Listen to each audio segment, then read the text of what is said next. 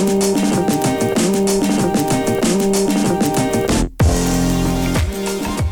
tal amigos? Bienvenidos al episodio número 115 del podcast Hablemos de Fútbol, este espacio que se dedica a hablar del fútbol americano de la NFL en español, episodio 115 y además episodio de la previa del draft 2018 de la NFL. Yo soy Jesús Sánchez, un placer darles la bienvenida a este episodio. Me acompaña Rudy Jacinto. Rudy, bienvenido. Gracias por la invitación, gran reto este, el de hacer un mock draft ya con las fechas próximas. Creo que muy oportuno, muy interesante la, la dinámica y yo encantado de participar.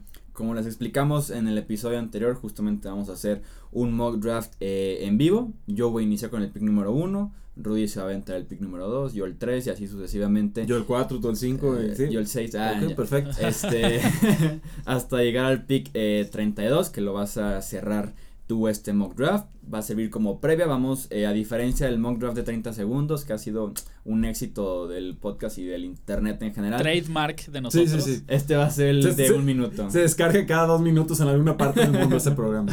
Este va a ser de un minuto para no solo decir el pick y explicarlo, sino también platicar de otras vertientes que pueda tener el pick, ¿no? De decir, podría ser este, o yo vi un trade, yo- o sea, podemos platicar como tal una previa de lo que pueda hacer el equipo con su primera ronda. Entonces, como ya escucharon a Edgar, está en los controles operativos, Edgar. Bienvenido, vas a estar tú a cargo, además del control operativo, como siempre, del cronómetro y de la chicharra para eh, minuto del, del pick. Sí, ya estoy mentalmente preparado, ya calenté, estiré, estoy listo. Eh, al tratarse de una edición especial, queremos eh, dedicarle también un sonido especial cuando se acabe el tiempo. Eh, el que teníamos normalmente para el mock draft de 30 segundos era. Clásico, sencillo, sin problemas, Pero funciona. pues es una edición especial, incluso nos faltó nada más el smoking aquí. Eh, el sonido oficial Yo sí para traigo, este ¿eh? mock draft en vivo va a ser. Muy Muy bien, ese va a ser el que nos va a callar en la Eh, conversación. estaba indeciso seguirle. en- no entre- puedo, no, no Estaba puedo. indeciso entre ese y este. Sí, oh, no. Pero- Pero los fans de Cleveland se iban a agüitar. Se iban a agüitar porque, ajá, al principio cada que decíamos Browns, Iban a pensar que era personal. po- poníamos ese Sí, sí, sonido. yo, yo encantado de que me calle un pato eh, de, de baño, pero venga. Ok, Va, entonces Edgar, el cronómetro está listo. Eh, pues supongo. ya que Sí, tenemos un minuto entonces para. un minuto por selección, ¿correcto? así es. Y así se van a alternar, pero los dos van a comentar sobre Sí. la. Sí. Ok. De Me encanta que tenemos la junta preproducción durante el podcast. Sí, claro, claro. Es, muy- es muy espontáneo este programa en realidad, eh, pero sí. Es que es en vivo, es en vivo, nomás grabado, Es pero muy natural, esto no lo van a encontrar en Bueno, las grandes pues cadenas. empezamos en 3, 2, 1, ya. Muy bien, arrancamos con la primera selección que le pertenece a los Cleveland Browns. En este mock draft tenemos a Josh Allen, el quarterback de Wyoming, como su selección. Eh, hay muchos rumores acerca de Josh Allen, hay muchos rumores acerca de Sam Darnold para esta selección. Allen lo que tiene a favor se cumple el perfil del tipo de pasador que le gusta. John Dorsey, el nuevo GM de los Browns, manos grandes, brazo fuerte, potencial muy alto. Entonces, Cleveland, en, mi opinión, sería un error ir con Josh Allen. Pero podría ser una opción si no deciden ir con Sam Darnold, el quarterback de USC. Sí, yo todavía creo que van a estar tomando a Sam Darnold, que lo demás ha sido distracción. Sí puedo creer que hay gente en el equipo que lo está considerando, pero si ven las cintas de juego, no hay comparación entre lo que te ofrece un Sam Darnold y lo que te ofrece un Josh Allen. Muchas veces se dice que deberían ir por Saquon Barkley en este pick número 1, ir por, ir por quarterback en el número 4. Yo no lo veo así. Si tienes ahorita toda la baraja de quarterbacks, toma el que realmente te gusta y no las sobras que te puedas encontrar con el pick número 4, ¿no? O sí, sea, de acuerdo. tienen que ir quarterback sí o sí, ¿no? Sí.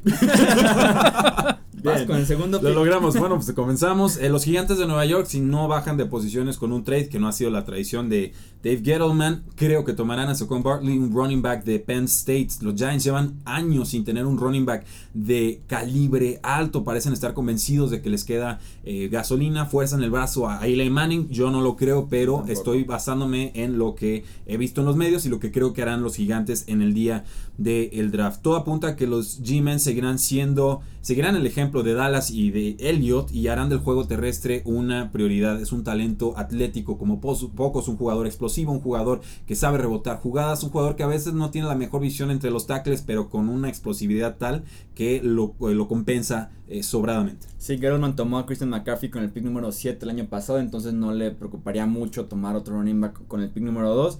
la oportunidad perfecta para tomar un quarterback, sucesor de Eli Manning, pero la van a dejar ir, no parece. Bradley Chubb sería la alternativa. El pick número 3, los Jets de Nueva York toman a Sam Darnold, el quarterback de USC. Les cae el quarterback franquicia por excelencia que podría tener este draft de la NFL en liderazgo, en talento, en producción, en su actitud fuera del terreno de juego que también ha sido muy importante en la toma de decisiones, sobre todo de quarterbacks. Darnold reúne todo lo que le podría cambiar la cara a la franquicia eh, de Nueva York darle vuelta a la página de Christian Hackenberg, realmente tener un buen coreback, tener a Josh McCown incluso para desarrollar a Darnold que le caería eh, bien unos ajustes por ahí de la mecánica, de cuidar mejor el balón, pero sin duda alguna los Jets eh, si está Darnold deben ir por él, si no podría ser creo yo la opción de Baker Mayfield que se dice también pueden estar interesados en el quarterback de Oklahoma. Sí, yo, yo incluso creo que Mayfield estaría en contienda por arriba de Darnold porque me, da ese espíritu aire de Joe Namath en la Gran Manzana, esa, esa eh, actitud creo que funcionaría bastante bien en, la, en Nueva York. Con los Jets sí o sí sabemos que tienen que ir por coreback. El patito hablado. Los Cleveland Browns con la selección eh, número 4 estarían tomando a Bradley Chubb, el defensive end de North Carolina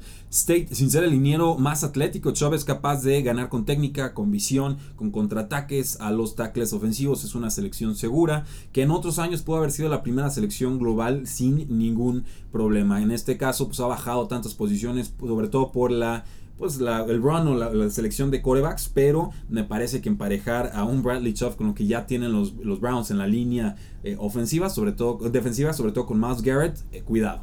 Sí, en años anteriores hemos visto cómo equipos con Von Miller y de Marcus Berg ganan el Super Bowl, con Brandon Graham, Fletcher Cost, Chris Long ganan el Super Bowl con Philadelphia, entonces sería inteligente apostarle por este modelo de tener una línea defensiva muy fuerte que le llega al coreback constantemente y Miles Garrett y Bradley Chubb, te los imaginas en 5 años siendo probablemente la mejor dupla de pass rushers de toda la NFL, ¿no? Seguramente. Opciones para Cleveland, que sería la secundaria tal vez?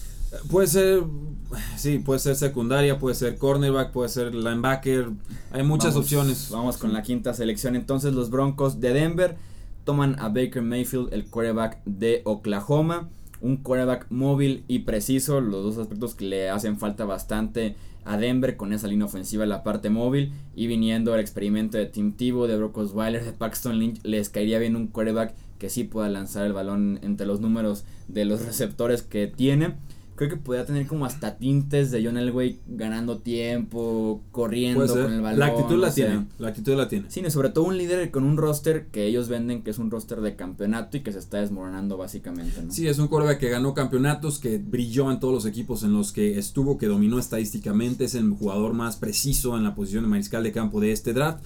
Creo que si les llega Baker Mayfield lo toman sí o sí. Creo que empata perfectamente con lo que están buscando los eh, Denver Broncos. Alternativas podrían ser el guardia Quentin Nelson o Minka Fitzpatrick de Alabama, el safety. O hasta Bradley Chop si les llega a caer con Von Miller, ¿no? Seguramente. Bueno, los Indianapolis Colts con el pique consiguieron de los eh, Jets de Nueva York, bajando la posición número 3 a la posición número 6, estarían seleccionando a Quentin Nelson, el guardia ofensivo de Notre Dame. Notre Dame. Eh, para mí es el, el novato más talentoso de todo el draft, es el más completo de todo el draft, es un prototipo para la posición, te gana en el juego terrestre, te desplaza a los linieros defensivos, sabe llegar al segundo nivel para pelear contra linebackers.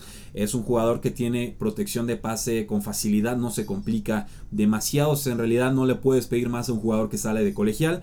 Y si en algún momento regresa Andrew Locke a la NFL, creo que en Quentin Nelson encontraría un fantástico aliado. Los Colts pueden tomar cualquier posición y seguramente mejorar su roster, tienen muchas necesidades, pero Quentin Nelson me parece de lo más seguro que ha habido eh, casi en años. Si es momento de cuidar mejor a Andrew Locke, les quedó claro qué pasa si no lo cuidas. Y como bien dices, cualquier jugador prácticamente que no sea tal vez de la posición de quarterback mejora muchísimo el roster y titular instantáneo en Indianapolis. El pick número 7, los Tampa Bay Buccaneers toman a Derwin James, el safety de Florida State.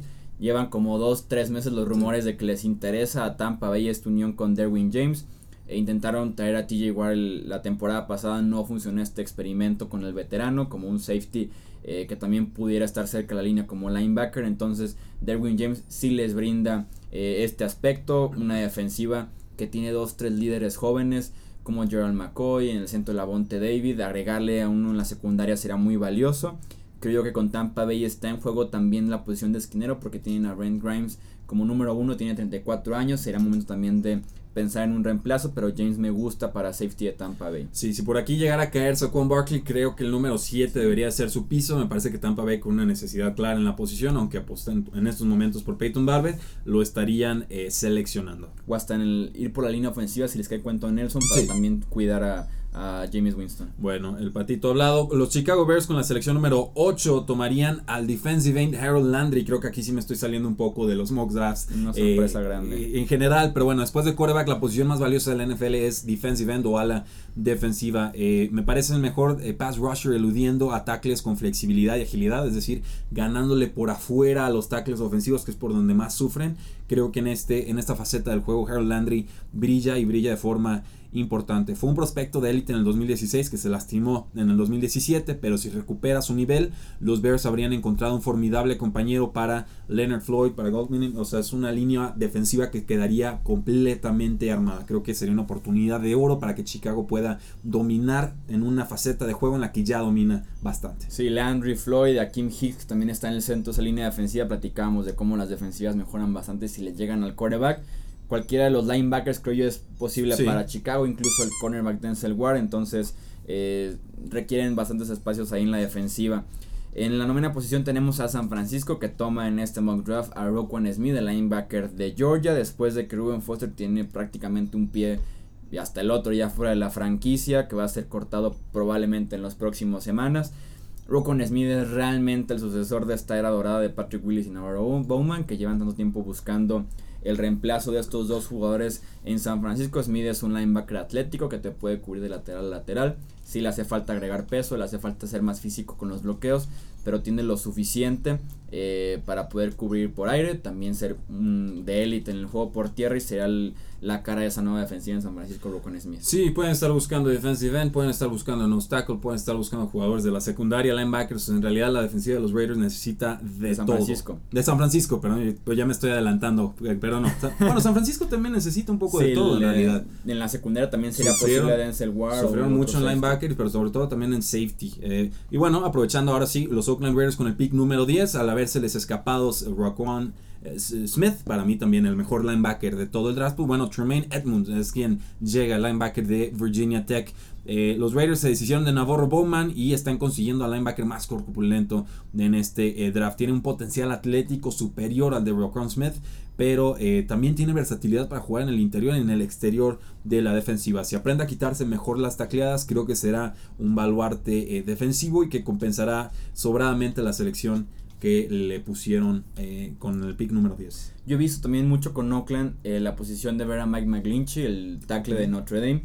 Sería en mi opinión muy alto para hacerlo en el número 10, pero... Hay necesidad. Sí, cuidar a Derek Carr que ha sido prioridad y que ha venido a menos las últimas dos temporadas con lesiones, entonces podría ser creo que considerado eh, Mike McGlinchey o si prácticamente cualquier aspecto de la defensa les caería bien, también podría entrar aquí un esquinero. El pato. la posición número 11, los Miami Dolphins toman a Josh Rosen, el quarterback de UCLA. Aquí termina la caída de Rosen en el draft. Creo que eh, un equipo se podría adelantar justamente a las posiciones de San Francisco y de Oakland para eh, tomar a Rosen antes de que lo haga Miami, que tiene a Adam Gaze como head coach y también como coordinador ofensivo. Ryan Tannehill lleva dos temporadas prácticamente desperdiciadas. Una, la última parte de ella por lesión. La pasada se la perdió por completo por también lesión en la rodilla. Creo que se acaba la paciencia de Miami y de Adam Gaze con Tannehill y es momento de pasar a otro quarterback más talentoso que realmente sea un quarterback en la universidad y en la preparatoria, no como Tannehill que era un receptor. Entonces, eh, Miami ignora sus problemas defensivos prácticamente y va por un quarterback. Y vaya, necesitan refuerzo en la línea defensiva, en linebackers, en safety, o sea, por donde le busquen. Fue una defensiva muy inconsistente la temporada eh, pasada. Pero eh, puedo ver la necesidad y sí sería muy importante ver a Adam Gates con un quarterback de mayor eh, calibre. los Buffalo Bills, bueno, tienen una selección que recibieron de los Cincinnati Bengals y aquí pues se les escaparon todos los quarterbacks que, en los que estaban interesados. Creo que es demasiado temprano para apostar por alguien como un Mason Rudolph. Entonces toman a un guardia ofensivo de nombre Isaiah Wynn de la Universidad de eh, Georgia y notarán que tienen muchas necesidades los Bills en la posición de línea ofensiva, sobre todo en la posición de tackle izquierdo, pero estoy convencido de que hay muchos mejores guardias eh, ofensivos que eh, tackles en este draft. Entonces, si tienes ambas necesidades, la prioridad en mi caso, como GM, sería tomar al guardia. Los Bills están hartos del me retiro no me retiro de Rich Incognito. Lo remedian tomándose, bueno, un titular inmediato con técnica inmaculada. En ocasiones queda expuesto por linieros eh, poderosos, pero es tan capaz de proteger en pase como de rendir como tackle. O sea, tiene esa versatilidad. Me gusta la selección para los Bills. Sí, Buffalo que es candidatazo a subir en el draft para encontrar su quarterback. Si deciden quedarse, que para mí sería lo más inteligente porque no tienen tackle izquierdo, no tienen centro, no tienen guardia y además la defensiva tiene dos, tres hoyos por ahí. Eh, la posición número 13, los Washington Redskins toman a Vitabea, el defensive tackle de la Universidad de Washington. Eh, los Redskins tuvieron muchos problemas en el centro de la línea defensiva la temporada pasada. Prácticamente cualquier corredor les podría eh, correr sin problemas la temporada pasada. Entonces me gusta mucho el impacto que pueda tener Vea inmediato en el centro de la línea defensiva, en el corazón de esa defensiva de los Redskins. Además tiene penetración para complementar bien a Josh Allen. Pero Allen, el defensive tackle que tomaron el año pasado viniendo a Alabama, sería una muy buena combinación ver a Allen con Vea. Y creo que Washington también podría ir por un linebacker si por ahí de milagro les cae eh, alguno o apostar por la línea defensiva sí o sí. Sí, hay, muchas eh, direcciones en las que se puede ir Washington. Yo sigo pensando que un corredor no estaría tan descabellado porque no los vi nada convencidos con lo que tenía el año pasado. A mí me altísimo es, 13. Lo es, depende de qué tan... Hay un corredor en particular, de, creo que Chubb, a mí me gusta lo suficiente para considerarlo aquí, pero no es de consenso esa eh, opinión. Pues los Green Bay Packers están de fiesta porque les cayó en su, en su verde, dorado, eh, bueno, amarillo y blanco regazo Minka Fitzpatrick, el cornerback slash safety de la Universidad de Alabama. ¿Qué demonios hace el mejor safety de la era Saban? Aquí, los Packers perdieron a Demarius Randall y a Morgan Burnett, mientras que Jaja Clinton Dix fue un fatal en el 2017. es una realidad. Es alto, es atlético, es versátil, es titular desde novato, es un cazabalones, tiene pedigrí de campeón en dos ocasiones. Minka Fitzpatrick es lo que le recetó el doctor a los Green Bay Packers. Refuerzo inmediato para esa secundaria que ha sido muy vulnerable desde hace por lo menos tres o cuatro temporadas. Sí, cualquier posición en la secundaria, cornerback o safety es bienvenida con Green Bay. Se les fueron muchísimos jugadores en la agencia libre en trades, entonces qué mejor que renovar eh, la defensiva con probablemente el mejor defensivo secundario de todo el draft como lo es eh, Minka Fitzpatrick. Sería un robo prácticamente que prácticamente ahí fue Esos fueron dos ¿eh? para que no se pasen. Eh, Arizona la posición número 15 tenemos a Lamar Jackson el quarterback de Louisville. Se completa la quinta de quarterbacks en el top 15 del draft. Jackson en cuanto pisa el campo se convierte en el jugador más talentoso de todo el terreno de juego, Steve Wilkes. ¿De, los, ¿De, los, dos lados o solo de, Arizona? de los dos lados. Ah, caray, okay. Steve Wilkes, que es el nuevo head coach de Arizona, entrenó la defensiva de Carolina por 5 años, enfrentó por esos 5 años a Cam Newton cada entrenamiento y sabe el dolor de cabeza que es un quarterback móvil, que se, que se mueve bien, que es explosivo, que acelera, que desacelera, que puede hacer todo prácticamente. Todavía tiene mucho potencial Arizona en la posición defensiva. Necesitan encontrar un cornerback. Dos llevan años buscando un compañero. Patrick Peterson por ahí los han explotado por muchísimo tiempo.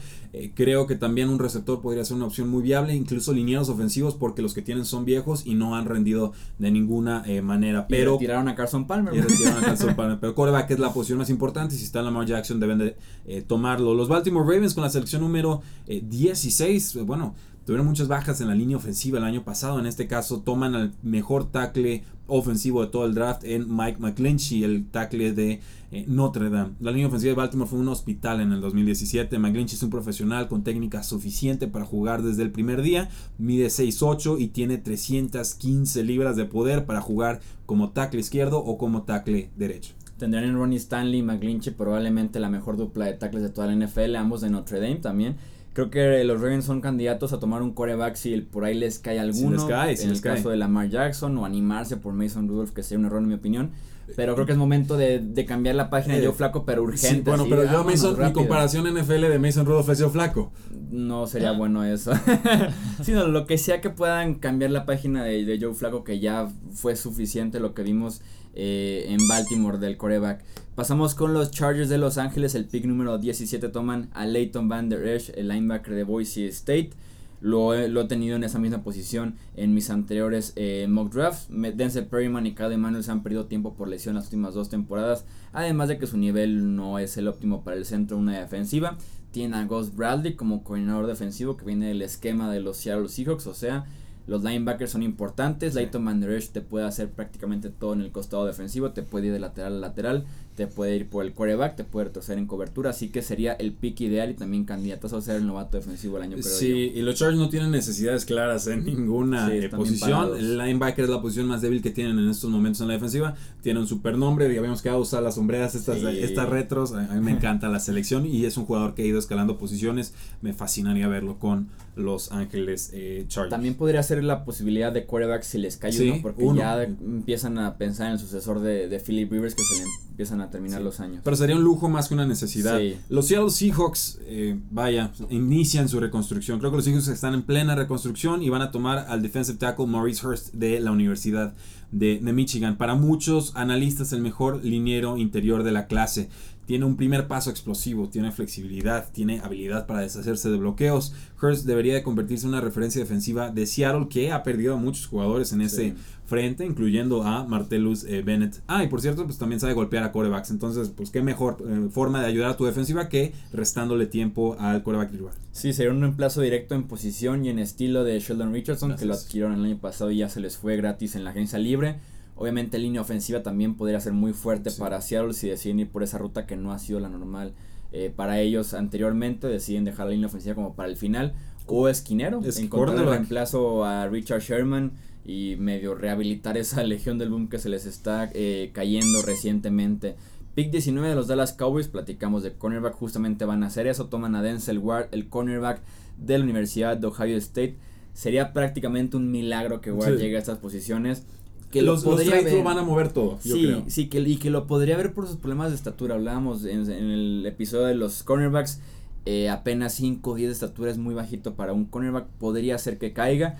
Si los Cowboys lo toman, sería prácticamente su esquinero número uno desde el primer segundo que entreguen la tarjetita. Les caería muy bien un esquinero ahorita a Dallas que está convirtiendo a Byron Jones entre safety y esquinero. Dejarlo en safety, tener a Ward como esquinero número uno y sea feliz. Pueden tener de todo línea defensiva, necesidad linebacker. Bueno, cada que pierden a Sean Lee, la defensiva colapsa por completo.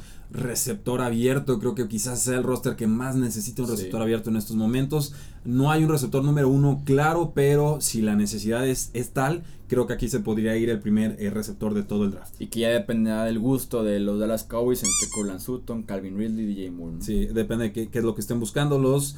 Eh, pues los Detroit Lions van a tomar a uno de mis jugadores favoritos en este draft, un jugador que inició por quizás en tercera o cuarta ronda, ido escalando posiciones, un excelente scouting combine. Y estoy hablando del guardia Will Hernández de la Universidad de Texas. El paso tiene eh, pues vamos, eh, tienen eh, una necesidad urgente en el interior de la línea, puede solucionar muchos problemas en el centro de la unidad, es un, es un jugador eh, atlético, buenos movimientos, diversidad de esquema, mucho mejor en las jugadas terrestres que en pase, pero porque es muy bueno en, en, jugadas de pase. Entonces me parece que más que buscar un corredor, los Lions tienen que pensar en reforzar la línea ofensiva y darle más apoyo a su juego terrestre. En la medida en que hagan eso, podrán ampliar su baraja ofensiva. Sí, que era bien también siempre eh, proteger a Matthew Stafford. Creo yo que le pueden encontrar también en esta posición una pareja Siguianza para eh, tener dos buenos pass rushers. Además de que Siguianza sabemos que está jugando con la etiqueta de jugador franquicia. Entonces podría ser incluso compañero y sucesor de Siguianza.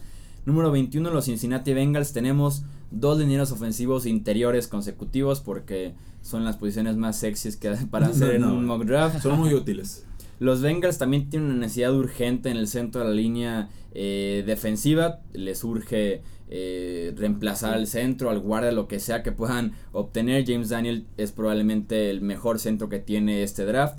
Ligerito de peso, pero también le ayuda mucho en los movimientos, que podría ser un baluarte cuando salga en los bloqueos de Joe Mixon o de Gio Bernard en el juego aéreo incluso. Entonces, eh, ayudar poquito a Andy Dalton, porque cuando lo ayudan creo que sí puede ser un buen coreback Andy Dalton, ¿no? Sí, eh, y Cincinnati, bueno, podría tomar un linebacker, porque bueno, como ha estado suspendido su elenco de linebackers, algún jugador de la secundaria también sería eh, bastante interesante. A la cerrada no lo veo, pero...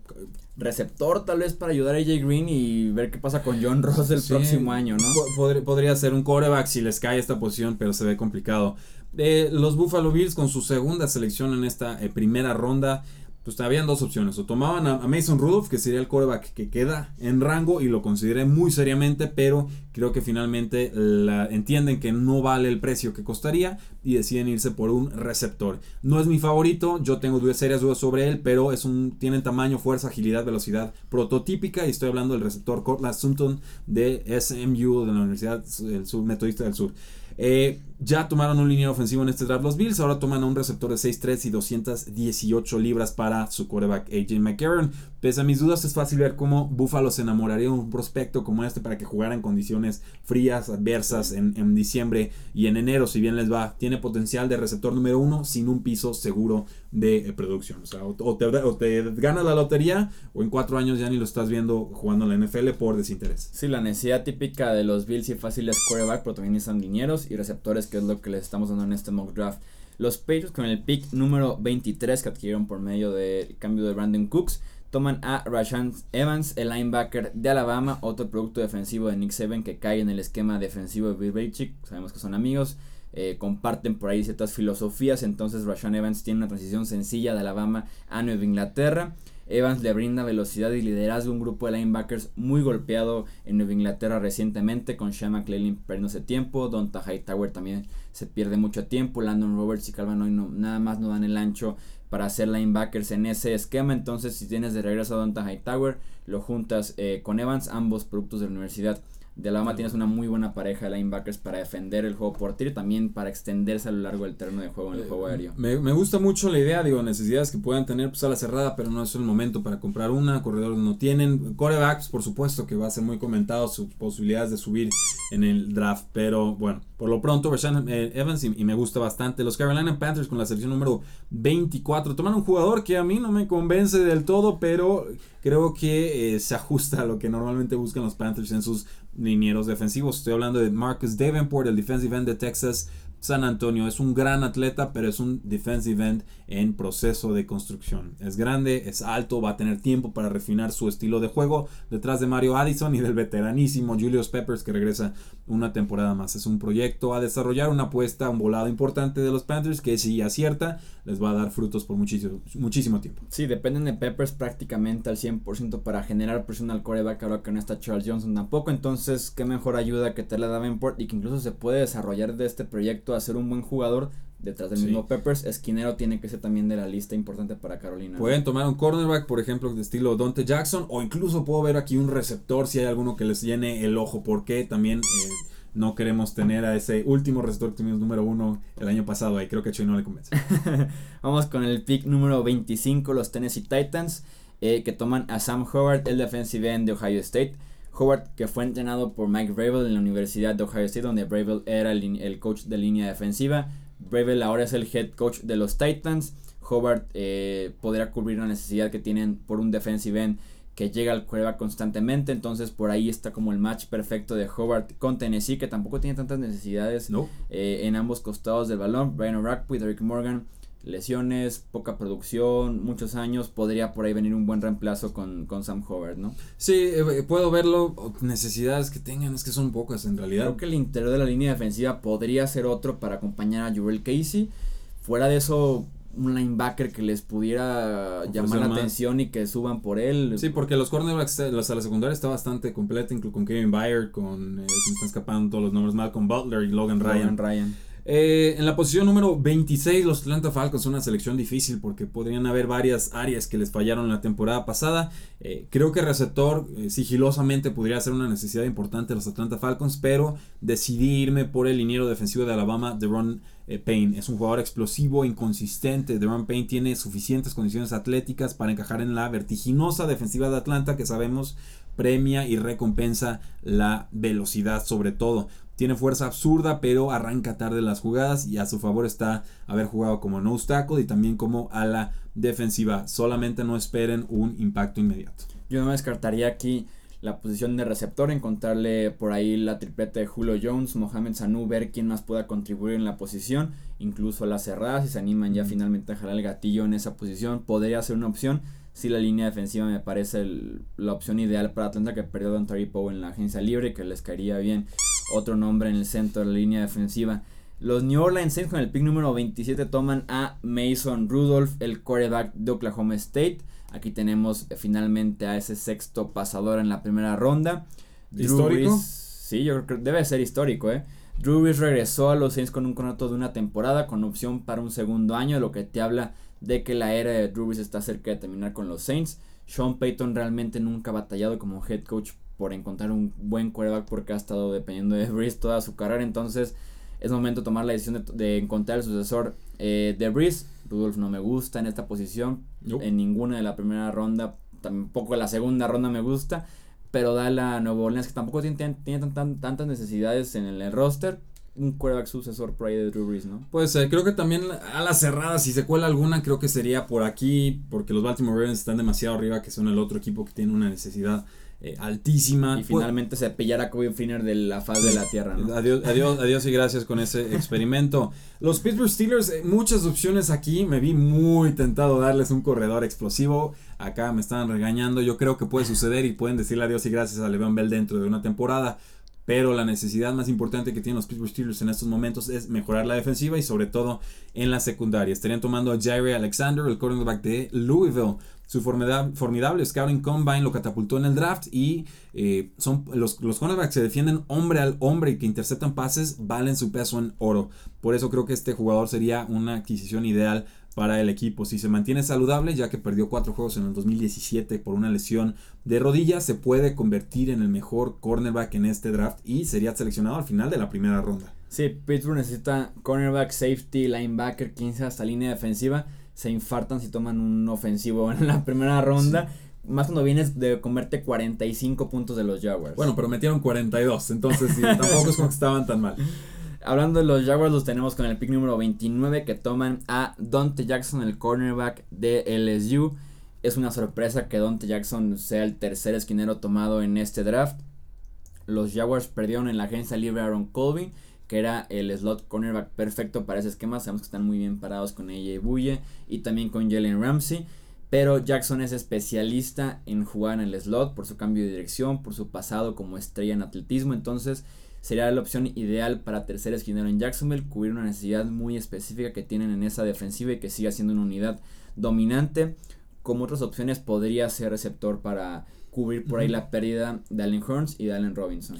Eh, sí, pero no creo que sea una gran necesidad de esas. Creo que sí me sí pues para ayudar a Blake Bortles alguien alto, nada más. ¿Cómo lo escondemos? Sí. Lo, pones atrás de un jugador alto. Bueno, lo, puedo ver, lo puedo ver. Eh, los vikingos de, Minnesota con su pick número 30 estarían tomando Ahora al Quack Sí, los vikingos de Minnesota con su pick número 30 estarían tomando al centro de Ohio State Billy Price. Los vikingos necesitan reforzar el interior de su línea ofensiva. Price fue titular en las tres posiciones, como tackle, como guardia, como centro.